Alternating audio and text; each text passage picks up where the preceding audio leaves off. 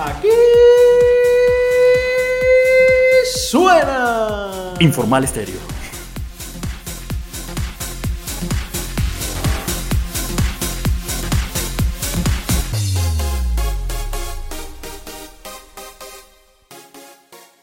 Hola a todos, bienvenidos a Informal, el podcast insignia del Universal. Yo soy Víctor Mora y a mi lado se encuentra Jairo Cárdenas. Hola Víctor, eh, estoy preocupado. ¿Por qué? Estoy preocupado porque cada vez nos dicen que hagamos el programa más corto y cada vez hay... Ya, ya, ya, ya, no diga más, millones. no diga más que se, acaba el tiempo. Eh, también nos encontramos con Gabriel García. Hola, un saludo a todos. Y sí, como dice Jairo, difícil, difícil cuando hay Bueno, ya, no diga más. y finalmente, y no por ello menos importante, tenemos a la reina, a la diva, a la diosa, a la emperatriz del perreo intenso en Cartagena, Sharik Estrada. Hola amiguitos, ¿cómo están? Estoy muy feliz de estar con ustedes. ¿Cómo están? ¿Cómo están? Hay muchos temas hoy para hablar. Bueno, bienvenidos a Informal.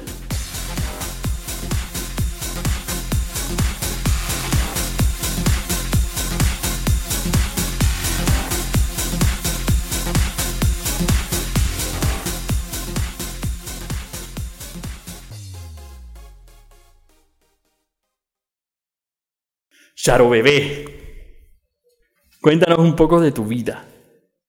¿Quién Bueno, es Charo Bebé? Charo Bebé es la más pequeña de la redacción. Por eso te dicen Charo Bebé, no creo. Sí, Pero ¿por qué la más pequeña? de estatura y de edad también. Soy la más pequeña de la web del Universal, entonces de ahí sale mi apodo. ¿Quién? Una pregunta La atrevida. más niña. ¿Cuántos años tiene Charo Bebé? 20. 20. Oh. Bebé, bebé. Promedio de edad de la redacción 30. Hola bebé. Hola, bebé. En la mesa nadie ha llegado a los 30, ¿no? No, En esta mesa no. no, no, en Pero esta mesa no. cara de que sí. ¿Qué? Uy, no. Están viejos, están Se acabó el programa. Gracias por venir. Chao. Conseguimos hacerlo corto. Pero ¿por qué te dice Charo Bebé? Porque soy una bebé. Y de verdad te consideras una bebé, no creo. No. Lo dudo, silvestre. Ah, Más o menos. bueno, está bien. Vamos a empezar de una vez con el hater de la semana, que esta semana es Jorge Puerta, por un comentario que hizo en la nota de Jairo. Jairo, ¿qué nota hiciste para provocar la ira de nuestros seguidores en redes sociales? Promotor de hater en el Universal. Bueno, tengo que decir que el hecho de que el hater de la semana esta vez sea en una nota mía, por lo menos me, me, me complace, porque nunca estoy acá porque soy la nota más leída. Por lo menos hoy estoy acá porque... Hay que ser protagonista en algo. hater, hay que ser protagonista en algo, sí. Eh, bueno, la nota que hice fue como un balance, un recuento de todo lo que ha pasado con el tema de Acuarela. Ajá. Eh, Este edificio que eh, está ya tapando y que al Castillo San Felipe ha generado tanta polémica. El comentario de nuestro amigo Jorge. Jorge. Jorge eh, fue el siguiente. Pero un momento, antes de leer el comentario, como para que la, la audiencia entienda, mm, ¿cómo, ¿cómo enfocaste la nota? Bueno, la nota es la siguiente. La nota eh, es un recuento, pero eh, antes de empezar con todo este recuento de todos los problemas del PO, del PM, y pues todos esos temas que los pueden leer en la nota, eh, iniciamos hablando desde un ficticio. Ok. ¿Cómo se vería el castillo de San Felipe si estuviese rodeado por castillos de 30 pisos? Es decir, si llegaran nuevos proyectos de construcciones de edificios, muchos de ellos de gran altura, acuarelas de 30 pisos, Sí. ¿Cómo se vería si se llenara de ese tipo de proyectos y todo el ambiente, el paisaje alrededor del castillo de San Felipe se viera lleno de, de construcciones? Eso no va a pasar, por eso decimos un supuesto. Eso no va a pasar y no va a pasar porque eh, el Ministerio de Cultura ya amplió la zona de influencia del Castillo de San Felipe, porque todas las autoridades ahorita sí se están jalando los Están poniendo las para- pilas ahora sí. para ver cómo impedir situaciones similares. Bueno, pero entonces, ¿qué fue lo que hiciste? ¿Consultaste expertos? ¿Hicieron un montaje? O... Ha- Hablamos con un, con, un ingeniero, con un arquitecto, se hizo un montaje, varias fotos del Castillo de San Felipe y desde diferentes ángulos eh, ubicamos varios edificios eh, en construcción. Varios acuarelas. sí, varios acuarelas. Eh, y bueno, y, y con eso pudimos ilustrar la nota. Eh, Y el comentario entonces fue, el comentario fue el siguiente. ¿Cuánto te está pagando la alcaldía? Tergiversal, así nos dicen de cariño. Solo falta que digan que una de ellas se va a caer y morirán 23 obreros. Buena esa. ¿Por qué lo dijo? Seguramente Eh, obviamente en el... No leyó la nota, eso me preocupa, que no leyó la nota, porque si la lee se da cuenta que durante, toda, eh, du- durante todo el artículo no dice más que darle duro a la alcaldía, porque eh, es culpa del distrito que esto está pasando. Así es. Igual entendemos que esto es un comentario que se suscitó en redes sociales. Generalmente nuestros lectores lo que hacen es que se quedan con el titular y, en nunca este entran a la caso- nota. Y en este caso con la foto que era donde se veían los edificios Exacto. detrás del castillo. de Correcto. No, de hecho yo creo que a las redes sociales se fue sin el montaje. Y estábamos pidiendo que Ah, fueran sí, a ver el, Era- el montaje claro, además. Claro, claro, era una foto del castillo incluso bonita con una flor. Exacto. Bueno, el hecho es que sí, eh, nuestro amigo no, no leyó la nota, o si entró a ver el... No le gustó ni cinco. O si entró a ver los edificios, eso, vio las fotos, no leyó y, y se salió a comentarnos eh, este, este texto. Bueno, cuando, cuando, hicimos la, cuando hicimos la propuesta de la nota, o sea, a todos creo que nos pareció genial durante el consejo de redacción, pero por algún motivo, o sea, la mayoría de comentarios fueron negativos en esa nota y Lo- más lo que pasa todo es que con el periódico. es Un tema, un tema que ha tocado la sensibilidad de, de los cartageneros. Claro. No nos dimos cuenta y cuando abrimos los ojos nos encontramos con que ya se ha afectado uno de los patrimonios más importantes, no solo de la ciudad, sino del país. Y ya nada más por ahí es un tema que toca la sensibilidad del cartagenero. Ahora, yo no sé qué opinan de esto. Yo creo que el- el- el- el- la construcción efectivamente está fuera de la zona de influencia. A mi parecer, yo creo que el problema está en la altura. El problema está en la altura. eh, otra vez, si se lee la nota, se puede ver que... Creo que es un problema más estructural en el que abarcan varias cosas que Jairo toca en la nota, por ejemplo, que no se tenga con un es. actualizado en el que se contemple que las construcciones de estos tiempos tienden a ser más altas que las de hace mucho tiempo y por eso la zona de influencia que también que, que contempla el Ministerio de Cultura, que antes era más corta, por eso tuvieron que ampliarla. Ajá. Entonces, una serie de elementos que llevaron a que no estuvieran las normas actualizadas y por lo tanto hubiera ese espacio para que llegaran este tipo de proyectos y se, se adelantaran. No, le- terminaran no- no les voy a hacer spoiler, pero eh, todo esto lo vamos a contar de forma más detallada en el próximo Sí, de señor, de frente. Ustedes ya saben grabando ayer. nuestro, nuestro videoblog eh, y vamos a tocar mucho este tema y lo vamos a explicar de una forma muy simple pues para que todo el mundo lo, lo pueda entender porque son muchas cosas lo que Va a ir está rodeando simple y de frente. Simple y de frente. Lo pueden ver el lunes. Yo creo que Así lo es. más importante de ese episodio no es el tema, sino que va a haber una lluvia de memos. Una lluvia de memes, así es. No de memes, de memos. Ya verán Recuerden, por qué. recuerden nada de spoiler. Bueno, el caso es que en la, come- en la nota también comentó Jesús David Ruiz Correa. Y dijo lo siguiente. Este es heavy, sí chicos, respiren. Periódico de Pacotilla, primero miren los renders del proyecto antes de publicar amarillismo. Ah, bueno, otra cosa que ocurrió con, con la nota, leyendo los comentarios de los, de los foristas, y es que pareció que entendieron que lo que se trató de hacer fue una ilustración de cómo sería Acuarela, todo el proyecto de Acuarela. Exacto, una vez no es, una, no es una cosa Y renderizada la real. intención no fue mirar cómo quedaría Acuarela, sino qué pasaría si se llena de edificios los alrededores de, del Ah. castillo de San Felipe, bien sea con Acuarela y con, con proyectos de otro tipo de nombres. Así es, no le pongamos nombre acuarela. eh, en este experimento Puede ser hicimos, cualquiera. eh, hablamos acuarela, eh, vinilo, eh, pintucaritas, eh, lo que quieran, proyectos alrededor del castillo. Nunca dijimos que fuera acuarela. Pero bueno, entonces, lastimosamente no, no, como dice Gabriel, yo creo que de pronto los lectores lo vieron fue por el lado de la sensibilidad que se tocó con el patrimonio histórico. Y bueno, esperamos que, que los próximos temas que tratemos pues nos ayuden un poco a que los lectores entiendan la realidad de la ciudad, que es lo que últimamente queremos. Aún está a tiempo de leer toda la nota. Está un poco larga, pero créanme que vale la pena leerla, no porque yo la haya escrito. Dejaré un link en la descripción para quien quiera leerla. Y bueno, les cuento que el error de la semana es patrocinado por Víctor Mona, mi persona. El mejor servicio de community manager que puedes tener en tu empresa o negocio.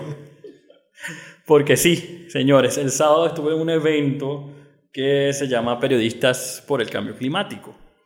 Es un evento promovido por la Fundación Mamonal y Prensa Escuela del Universal, eh, donde se hablaron temas muy interesantes y de verdad eh, aprendimos sobre el rol del periodista en estos temas de concientización sobre el cambio climático. Importante en un mundo que se nos está cayendo a pedazos. Sí, eh, pueden ver eh, los contenidos con el hashtag Periodistas por el Cambio Climático.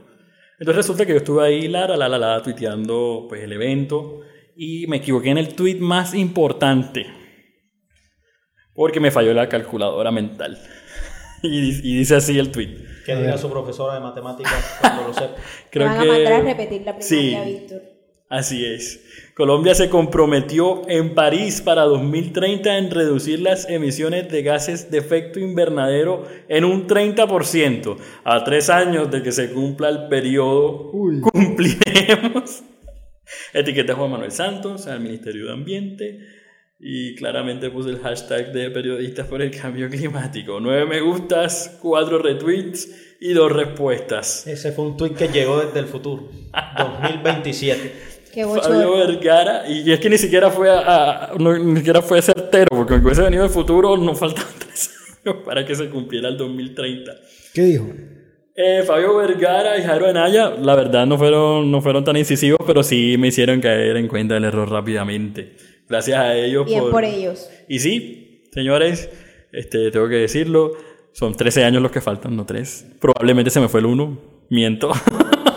Ese lo escribió tú y yo del futuro en 2027. Correcto, pero bueno, eh, estoy aquí para aceptar mi error. Les recordamos a todos los lectores que pueden reportarnos sus errores que encuentren en nuestras redes sociales o en nuestra página web en el hashtag informal escrito. También los invitamos para que acepten. Las invitaciones, porque estoy tratando de que vengan nuestros haters y pues La miren, semana pasada tuvimos uno. y fue muy chévere, o sea, la idea no es juzgarlos, la idea no es atacarlos, porque de pronto, exacto, es escucharlos, queremos conversar con ustedes, presentarles a Charo Bebé, que tengan unas citas, se enamoren, bueno, mentira, mentira. Ya saben, hater de 20 años.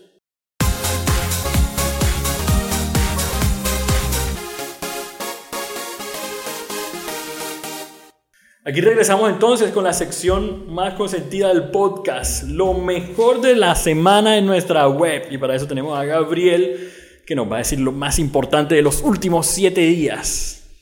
Bueno, aquí ahora mismo me voy a sentir como locutor de una emisora local. Ajá. Cuando hacen el ranking de la semana y tienen una canción que se repite semana tras semana. Y es Hoy tenemos, repitiendo la misma ganadora de la semana pasada, la actriz porno que dijo que no grabará video con joven, que ganó el reto de los 10.000 retweets. chica Ya. Amaranta Hank. Amaranta Hanks. La gente ya ama la farándula. Así es. Y el porno.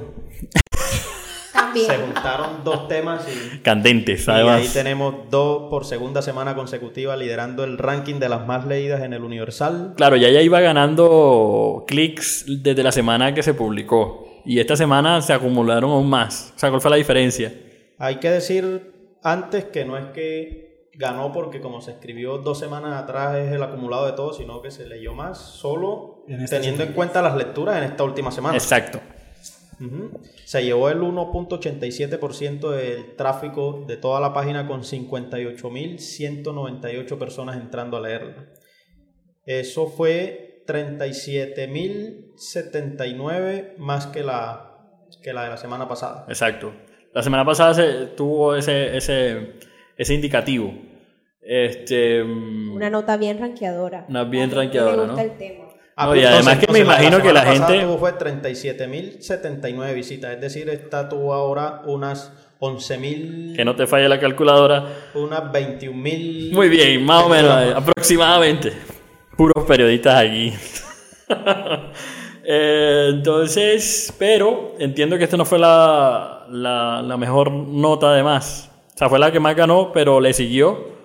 Otra de farándula que es la que nos tiene aquí con amiga- Estrada, la reina gente perreo. ama la farándula, a la gente le encanta el chisme, le encanta qué pasa con el famoso. Hay que decir, No lo aceptan. La gente pide en la página noticias locales, noticias de Cartagena, noticias del presidente de Así Colombia. es. investigación pero de todo, pero tú lee. le das farándula y la gente feliz Consume con su farándula. Son las notas que más lees, son las notas que más y hay que decirlo. Charo Bebé es feliz haciendo sus notas de farándula. Sí, las ella. Yo ella los famosos. cubre farándula junto con Andrea que estuvo en nuestro programa anterior y ella es quien hace el relevo con Andrea cuando se trata de todos estos temas de farándula y cultura. Pero entonces, Gabriel, ¿cuál fue el Bueno, tema si que la- nos trajo si para Charico hoy? Si en la anterior se juntaron el porno y la farándula, en esta se juntó el chisme y la farándula, también igual de atractivos es, para la tal gente. cual. Y es una vidente que reveló las supuestas razones por las que Piqué y Shakira terminaría en su relación. Y además astrología y toda la cosa. Shari, ¿qué signo es? Libra. Libra. Uy. Me han dicho cosas de Libra fuertes. Bueno, Chari, cuéntanos. Ojo que yo también soy Libra. ¿De Ay. qué habla esta noticia? Bueno, esta nota, pues se sabe que de Shakira y Piqué son personajes pues de la farándula, pues deportista y una cantante, y mucho se habla pues de su relación. Resulta que en estos últimos días una vidente mexicana confesó, según sus predicciones, que Piqué sería gay y dejaría a Shakira por otro futbolista. No. Obviamente, Shakira y Piqué pues no han hablado sobre esto. Obvio. Eso no ha sido este, eh, Confirmado ni no ha sido confirmado, nada de eso. Pero bueno, según su, su conocimiento astrólogo y todo eso, pues eso es Ah, lo caramba. que va a suceder. ¿Qué les parece? Fuerte. ¿Eso es Latan? Porque es que ahí Lo desde decimos por- por hace siete años. una ¿Qué pasó? foto de hace siete Cuéntenme ese antecedente. Yo no sabía ese antecedente. Pues, y la vidente, pues no es la primera vez que ella habla sobre eso. ¿Y ya ha acertado antes? ¿Ha acertado antes en algo?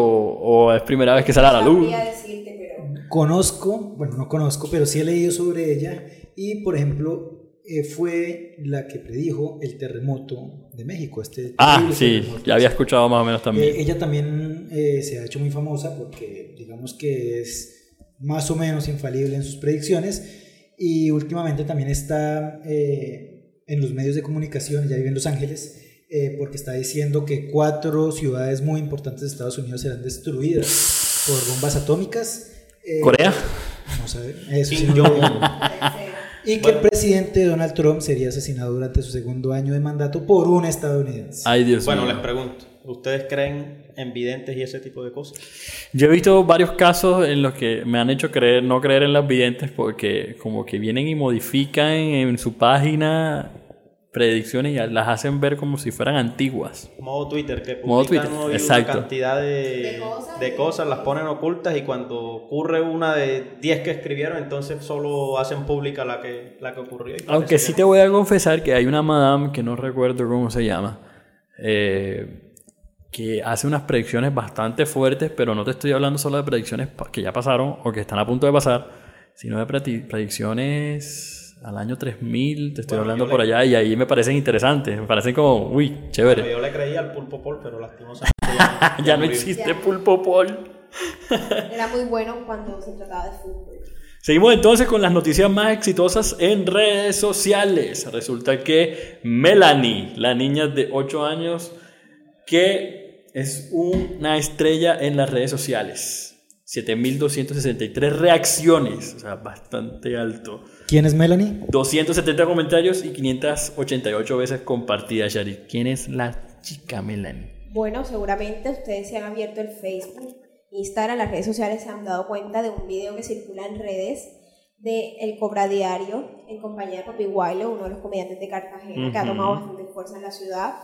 Y pues él ha aparecido últimamente con una niña de 8 años, que es una ternura verla, una niña Que la vaina está delgadita. muy linda, traviesa, cartagenera. Una lengüita de trapo, como dicen por ahí. Así es, una niña que desde hace varios meses pues ha publicado varios videos en YouTube, pero se hizo famosa últimamente con este video de Cobra Diario. La niña pues se ha hecho muy famosa, la niña tiene muchos comentarios en sus redes sociales, una niña tierna, una niña si la no tiene dientes, Sí, estás mellada, como decimos acá. no tiene dientes y bueno, Le faltan los bolillos. Así es. A- alcanzamos a hablar con ella y pues nos contó que desde, pues desde que tiene como tres años la mamá le hace videos. Ahora, yo entiendo que la niña parece menor, pero ¿cuántos años tiene en realidad? Tiene ocho. Tiene ocho años y, se, y es bastante chiquitica. Sí, es pelito liso, para que se le imaginen los que no la conocen. Sí, sí. Es flaquita y bastante pequeña para la que tiene. Y una carita de esas que tú dices, "Hmm, Traviesa. traviesísima. Pero bueno, qué chévere que de pronto Melanie, este, nos haya concedido la entrevista. Por otra parte, tenemos otra noticia que es la de Daniela y James volvieron. Hay una fotografía que originó los rumores, 2092 reacciones, 60 veces compartido. Estamos hablando de 146 Daniela Ospina y comentarios. James Rodríguez. Sí. Aquí tengo que decir que eh, me siento tumbado con esta publicación. ¿Por qué? tumbado. ¿Por qué? Es la nota, la propia nota clickbait. Claro. Y me siento indignado porque yo, sabiendo cómo estaba ahí, Entraste a leer la nota. leer la nota. La curiosidad. Increíble. Cuéntanos, Charik, por favor. ¿Por qué no hiciste este clic? ¿Por qué no hiciste Jairo es este uno de esos que clickbait? reclaman contenido de calidad, pero se queda con eso. Sí. Bueno, esta nota es muy chévere ¿Volvieron o no volvieron? porque, bueno, se, se titula Daniela y James volvieron. Esta foto originó los rumores. ¿Cuál es la foto? Se ven lindos, sí. La foto es una foto que compartió Daniela Ospina en su cuenta de Instagram, en la cual sale como tomándose un selfie en el espejo y se nota una argolla de anillo. Ahí, pues todas las personas empezaron a comentar como que, ¿cómo así? ¿Volviste con James? ¿Esa argolla? ¿De dónde salió? ¿Te vas a casar con otra persona o qué? Obviamente. En el dedo anular, en el dedo anular. Sí. Exactamente. Obviamente no han vuelto ni van a volver, pues no han dicho nada y pues es un anillo normal que ella tiene y quiso tomarse una foto. Ella y no- se lo puso casualmente en la luna. Bueno, yo me quedé con ¿Qué una, cosa? yo me quedé con una imagen peor porque creo que en redes la compartieron con una fotografía en la que salen James, Salomé y Daniela. Ajá. Yo no le di clic, pero supuse que era porque Esa era la foto. tomado una foto entre los tres. Entonces hasta ahora acabo de desengañarme. Esa es la magia. Esa es la magia. Claro, eso es lo que hace Charo para que la gente entre a la nota como. Jairo, para traer incautos como Jairo. Tienen dos efectos aquí, el que le da clic y el que no le da clic que se lleva una imagen totalmente Este diferente. Así que tocarle clic a las noticias Ahí no estar funciona. enterado de ¿Vieron lo que que pasa. Sí, claro que funciona. Igual todos estamos en la libertad de vender nuestras notas lo mejor posible. Aquí lo único cierto es que eh, Daniela no le quiso regresar el anillo a, a James y ahora lo luce.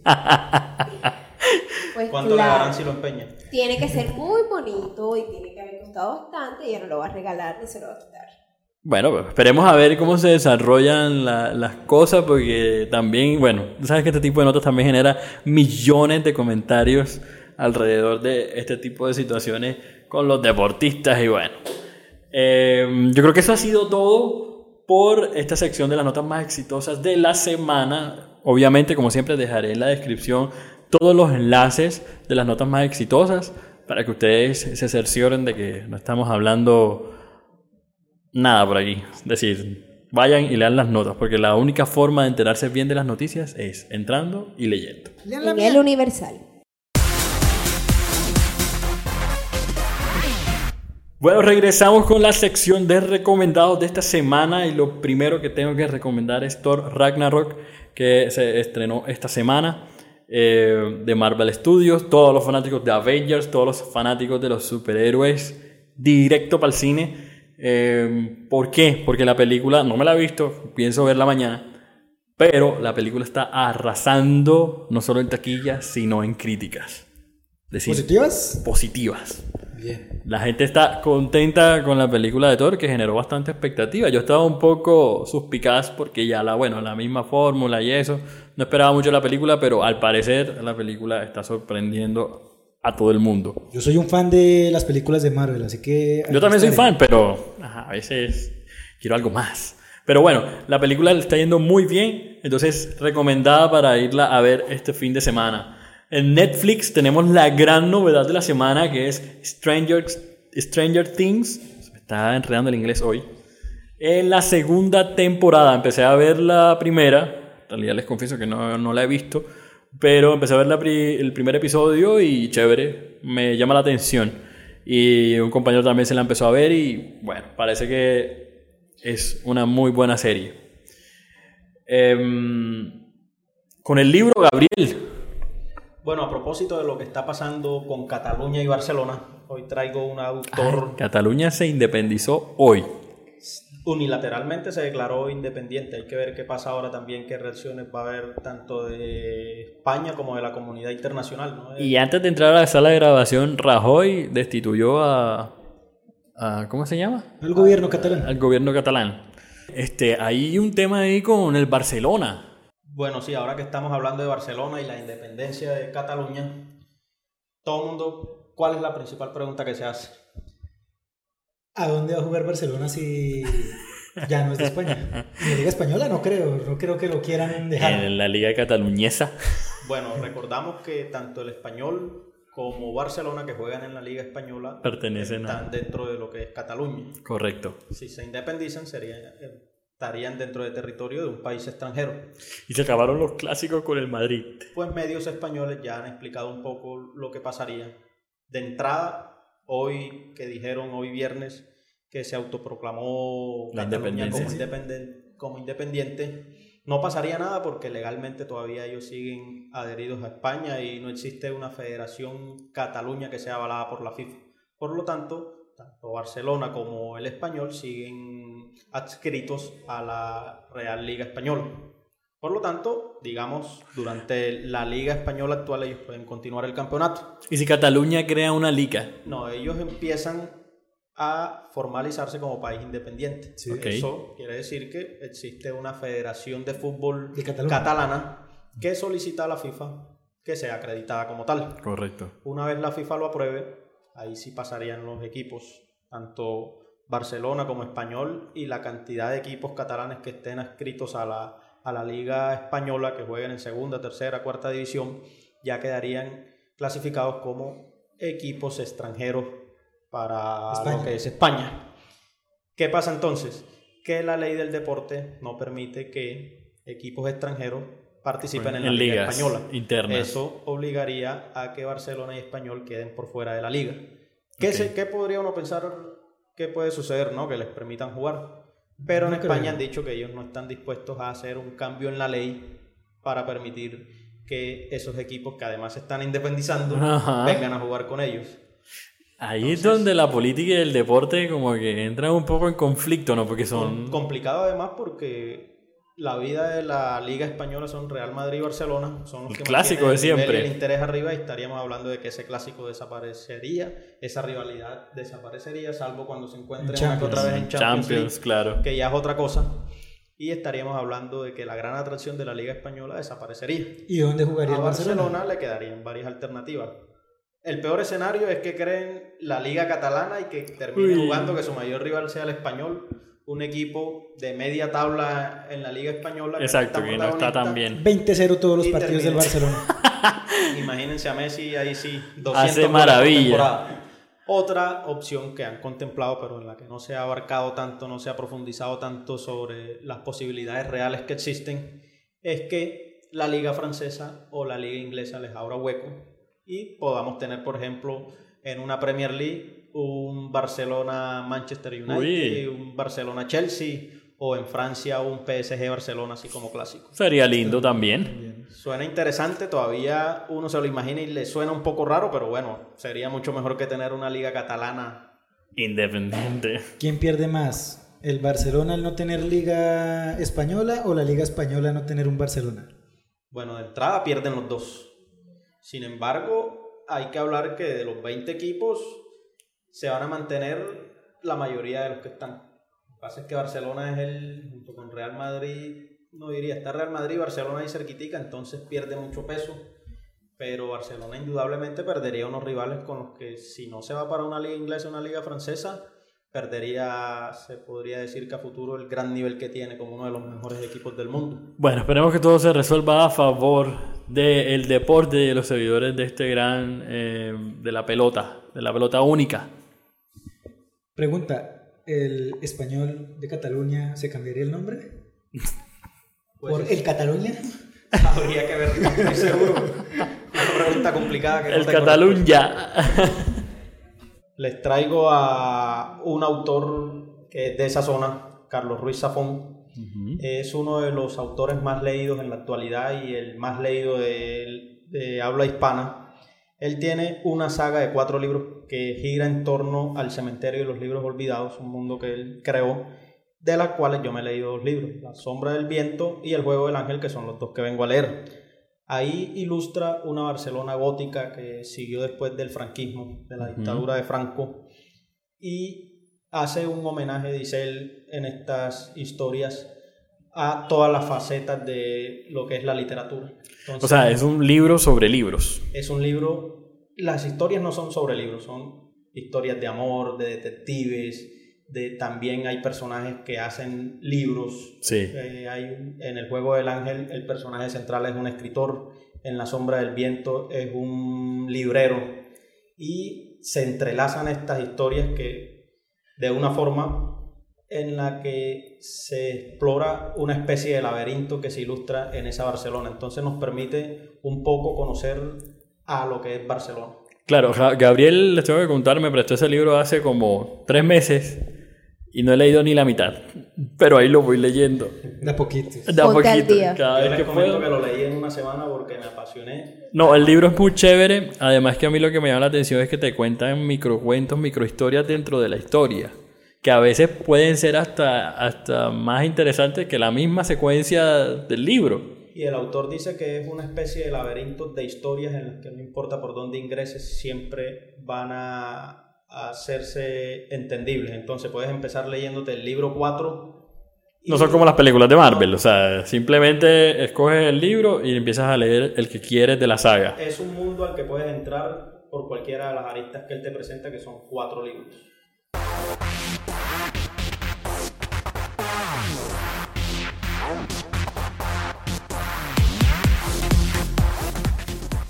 Bueno, yo creo que eso ha sido todo por esta semana en Informal. Nos vemos el próximo viernes con más información en este espacio. Recuerden que este es un podcast creado gracias a El Universal. Pueden encontrar a Gabriel García en Twitter como Mónaco1636, a Jairo como Jairo Cárdenas 7 y a Charo Bebé la encuentran en Instagram como Sharik Estrada con K y ojo que ahí pueden encontrar más historias mías que de ella. Así es. Somos muy unidos en Instagram. Famosos míos. Y a mí me pueden encontrar eh, como conde guion bajo Víctor M. Nos vemos la próxima semana. Chao. Un saludo, un abrazo a todos. Chao, sigan leyendo más farándula.